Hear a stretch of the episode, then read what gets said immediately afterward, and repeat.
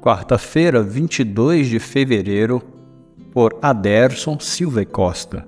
O maior de todos os milagres. Realiza milagres que não se podem perscrutar, milagres incontáveis. Jó 9, verso 10.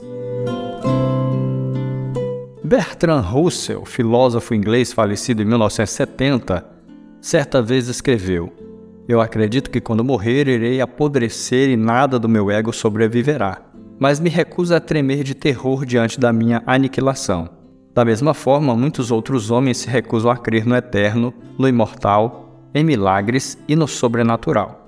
Jó, apesar de todo o seu sofrimento, afirmou e reafirmou palavras que mostravam quão sólida era a sua fé em Deus e nos seus poderosos feitos.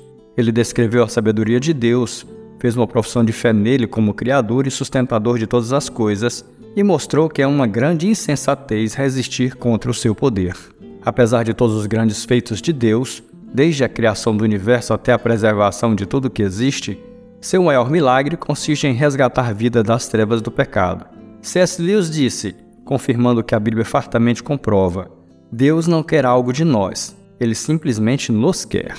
A paciência de Jó em meio ao sofrimento só foi possível porque antes ele havia entregado a sua vida ao Criador. Você também pode viver na mesma segurança ao experimentar o maior de todos os milagres, a salvação por meio de Jesus Cristo. Faça isso quanto antes e será capaz de testemunhar as bênçãos diárias de Deus em sua vida.